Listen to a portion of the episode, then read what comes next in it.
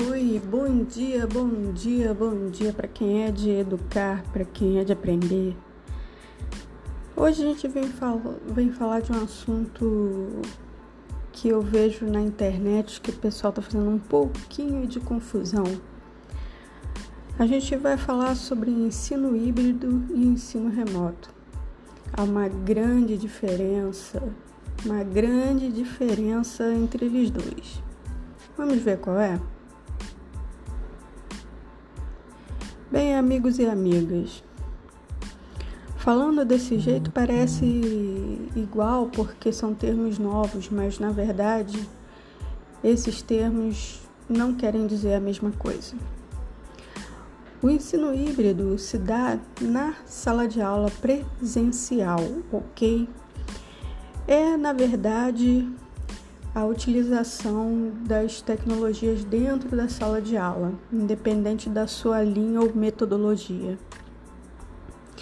Enfim, o uso das tecnologias através de tablet, celular, computador, dentro da sua própria sala de aula integrada no seu planejamento do dia a dia, não aquela aulinha de computação que as crianças iam para a sala de computação, onde os computadores não, geralmente é, sucateados ou bem poucos, que as crianças tinham que sentar em dupla e tudo mais. Não, não é esse o ensino híbrido.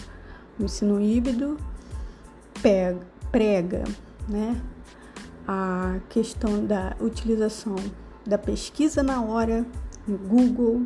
Claro que o professor já deve ter pesquisado antes dentro do seu planejamento, não que vocês vão achar a mesma coisa, porque cada dia no Google, quando você pesquisa, há uma mudança, uma alteração na ordem da pesquisa, de, é, dependendo da relevância da palavra.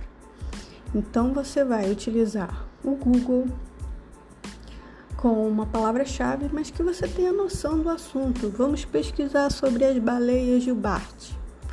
Então, onde elas vivem, o que elas comem, é óbvio que, com mais que você pesquise, você vai encontrar dentro dos sites confiáveis informações muito próximas ou a mesma informação.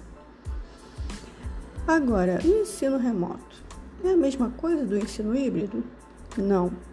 O ensino remoto ele se dá à distância, mas também não é um ensino à distância, não é um EAD, tá? O ensino remoto ele é, é num tempo de pandemia, né, um socorro às aulas que não podem ser presenciais. Como assim? É, quando a gente dá aula utilizando o Google Classroom, é, devido ao afastamento da pandemia, a gente já sabe, as escolas também fecharam e essas aulas tiveram que continuar sendo dadas de várias formas, utilizando várias ferramentas, como o Google Classroom, como o WhatsApp. Existem escolas que eh, optaram por utilizar o WhatsApp porque era mais fácil e tinha dados, em sua maioria das, das operadoras, são de graça. E o aluno teria um pouco mais de acesso né? Mesmo assim, nas escolas públicas, quem sabe da realidade sabe que isso está muito longe de ser verdade. A gente não atingiu todo mundo. Muita gente, principalmente da classes menos favorecidas, não teve acesso a uma internet nem de qualidade nem sem qualidade nenhuma. Muitas crianças ficaram sem aula porque o pai tem um celular, mas ele precisa para trabalhar, ou não tem celular, ou o celular dele não tem rede de dados, ou ele não tem dinheiro para pagar a internet. Isso se transformou um pesadelo para a educação. Né? A falta do acesso à tecnologia das classes mais desfavorecidos. Como pode acontecer isso e como a classe educadora pode deixar que isso aconteça, né? Já deveria ter uma manifestação tanto dos pais quanto da classe escolar com relação a isso. A gente precisa é, acordar a educação para os novos tempos. A pandemia só veio dar um tapa na cara. Né? A pandemia veio assim, dar um tapa na cara e mostrou toda a realidade social do brasileiro. A realidade dura de muitos brasileiros, que são a maioria. Tá? Esse, quando eu vejo assim alguns canais no YouTube, até de professoras e professores ensinando a lidar com tecnologia, que é outra questão, que é a nossa formação, eu falo nossa porque também sou professora, não nos habilitou a lidar com as novas tecnologias. Se a gente quiser ir atrás disso, a gente tem que ir com as próprias pernas. Não espere ninguém. Principalmente é uma metodologia e equipamentos e ferramentas, porque eu não vejo a internet só como uma ferramenta. E aí eu vou me apoiar é, no Nelson de Luca Preto, que é um, é um professor da Universidade Federal da Bahia, que eu respeito muito, dizendo que computadores, tablets, a internet não é só uma ferramenta se você encarar assim, você vai repetir mais do mesmo. E a educação não precisa de mais do mesmo. Só pela assim, a pouca ascensão das escolas públicas, as universidades, né, as escolas públicas que eu digo da educação básica, a universidade, você vê que o aluno que estuda em escola pública a vida toda tem uma imensa dificuldade de entrar numa faculdade pública. Isso mostra o fracasso, a distância. E sem contar que a gente não está preparando o aluno nem para o mundo do mercado, nem para o mundo do mercado, tá? Porque hoje você vai ser o emprego mais humilde que você pensar, vai precisar lidar com a internet. Porque você vai receber por um banco, você, num período de afastamento como esse, muitas pessoas estão pegando Covid porque não sabem lidar com a internet, não sabem que podem pagar uma conta de luz por um banco digital, não sabem e não têm acesso. Isso é grave, gente. Isso é grave, isso é educação para a vida. E a gente não está dando o mínimo na educação pública. A gente não dá essa visão. A gente não passa para as crianças essa questão. E eles, muito por instinto e muito também pela vivência, vai descobrir isso das formas mais variadas e de repente até erradas, né? Que ele vai pegar o celular do amigo, ele vai ver coisas que às vezes não é para a idade dele, ou vai conversar com pessoas que ele não conhece, porque justamente porque não teve uma orientação não tem acesso, a escola não está preparando os alunos para ser pesquisadores, autodidatas, pessoas para o futuro. E o que, que vai acontecer com essa camada menos favorecida? A tendência é cruel.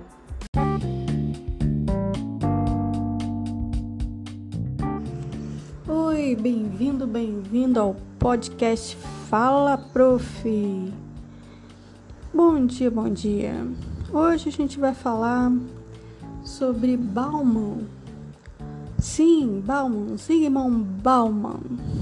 Não sei se é bem assim que pronuncia, mas eu sou professora de escola pública formada com muito ardor, trabalhando e estudando. Então, me perdoem qualquer coisa. Gente, vamos falar do mundo líquido de Bauman. O que, que tem a ver o mundo líquido de Bauman, que foi um título do livro um dos livros mais famosos desse estudioso, antropólogo polonês, que a ver com a minha vida. Isso aí tem a ver com a vida da gente? Pô, tem sim, cara. Vou explicar para vocês. Bauman percebeu que, um, a, que a tecnologia trouxe pra gente várias, vários efeitos colaterais.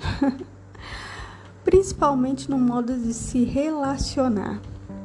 As pessoas hoje não se relacionam da mesma forma que antes da internet, vamos dizer assim. Hoje os encontros, as conversas e até mesmo a maneira da gente sentir afeto e carinho mudaram. E eu vou explicar o título, né? Porque tempos líquidos. Ele tomava esse, esses relacionamentos mais profundos e mais pessoais, né? Porque antigamente para você fazer um amigo, você tinha que conhecer a pessoa pessoalmente, então essa amizade tinha que ser ou no trabalho, ou na escola, ou no meio social que você frequentasse, na igreja, enfim. E aí essa pessoa não se tornava amigo logo de cara, você conhecia a pessoa, conversava, fazia amizade, né? E esse é o conceito de amizade que Bauman fala dos tempos sólidos, né? Porque contrapartida dos tempos líquidos teria os tempos sólidos, né? Onde as relações eram construídas através, através, né, de é, da presença física da pessoa. Depois do advento da internet, principalmente das redes sociais, nós não temos a obrigação de estar presente no local para fazer uma amizade. E é claro que esse tipo de amizade, esse tipo de conceito amizade mudou nos nossos tempos, né? A forma presencial e a forma virtual de estar no tempo e no espaço mudaram, né? Antigamente, para você fazer amizade com uma pessoa, você pelo menos teria que ter Bem, como eu ia dizendo, desculpa a interrupção aí. É, falando do, da amizade de presencial, né? Você precisava pelo menos ter conhecido uma pessoa pessoalmente, passar um tempo é, do, de conhecer para chamar aquela pessoa de amigo, né? Hoje em dia você faz amigo na internet, né? Bauman conta até um texto muito conhecido dele, desse livro, Tempos Líquidos, que um, ele é questionado por um aluno sobre a quantidade de amigos que ele tem no Facebook. E o aluno fala que fazia várias amizades por dia, centenas, milhares de amizades por dia. E aí Bauman teve essa caiu a ficha, né, esse insight que do de que a amizade no, no qual eles estavam falando não era a mesma. Não era o mesmo conceito. Os conceitos sobre amizade, sobre relacionamento mudaram com o advento da internet. Você vê que as pessoas hoje até se relacionam, né? Casam, se conhecem pela internet, às vezes assumem um relacionamento até mesmo antes de se verem presencialmente. E isso tem sido um advento que revolucionou a nossa forma de agir, de pensar, de enfim.